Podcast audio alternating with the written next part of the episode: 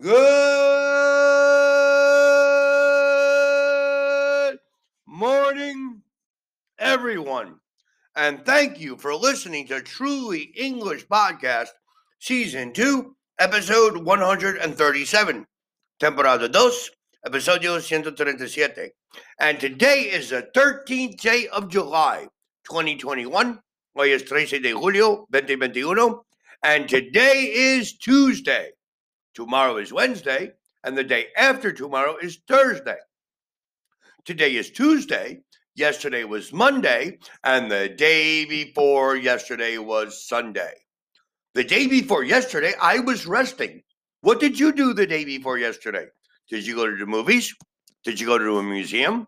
Did you have dinner with your family? Tomorrow, I am working. What are you going to do tomorrow? Will you go to the movies? Do you have online classes? Are you on summer vacation? Will you have a bridal party? What are your plans tomorrow? Remember, today, tomorrow, and the day after tomorrow. Today, yesterday, and the day before yesterday. Today, we're going to talk about different questions. We're going to describe things. So let's describe occasions. Describe an occasion when you were not allowed to use your mobile phone. I was in my class, I was teaching, and mobile phones are not permitted. So I have to turn off my mobile phone and keep it in my backpack. The problem is, if I don't turn it off and I hear it make a sound, I will be curious and I will check it for messages because we are all addicted to our mobile phones. So I turn it off, and we cannot use mobile phones in church, in school, or in special occasions. Describe an occasion when many people were smiling, smiling, smiling, sonreír. I remember when I went to a family barbecue and my sister jumped into the pool and she lost her bikini top. Everybody was laughing and smiling, and my sister was embarrassed. But everybody was smiling, and that's an occasion. That is an occasion when everyone was smiling. Describe a time when you saw something interesting on social media. Well, I would say I see many interesting things on social media, and I see many things on politics. And I think the most interesting thing I've recently saw was that there was a traveling circus, and it's in a part of Mexico. And about three days ago, they had a problem with one of their rides, and people almost died the ride fell. But people helped and nobody was hurt, thank God, and everything was okay. But now the carnival left that city and they're coming to my city. They're going to be here this weekend. Now, I'm not certain if I will go to the carnival because of the coronavirus, but I don't think I would get on the rides how can you trust the carnival people now after what happened a few days ago?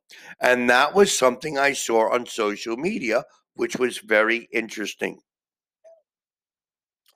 Describe a time when you shared something with others. Well, when I was working in New York City, I would receive a good salary and I would always take my friends, Michael and Jesse, out to eat. And we would go to really nice restaurants and we would share our food and share our time.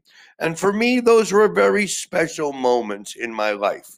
If Michael Garito is listening, hello, Michael. If Jesse Ferenzi is listening, hello, Jesse. I hope you guys are doing well. Describe a time when you got lost. I don't normally get lost. But I remember one day I was driving to another city in Mexico and I was completely lost. I was in an area with no cellular phone service, so there was no GPS. And it was really horrible. I didn't get afraid. I was just frustrated that it was taking me so much time to arrive at an observatory. We were going to a friend to see a friend that works at an observatory. Describe your first day at school. My first day at school for me is always fun and exciting. My mother would always buy me new clothes so I would look really, really good. And I'm very extroverted. So when I went to the school, I would try to talk to all the pretty girls. And then I would try to make friends with the guys. And I would play football. And I would get to meet all my new friends. It was really nice. I always loved the first day of school. I want to thank you for listening to Truly English Podcast by Matthew. Please have a wonderful day. Please send us your requests for future episodes and any comments to www.trulyenglish.com.mx or to our Facebook or Twitter account, or you can send them here in Anchor Podcast. I want to wish you a happy and a wonderful Tuesday. And please remember to listen to our next podcast tomorrow on Wednesday. Thank you and goodbye.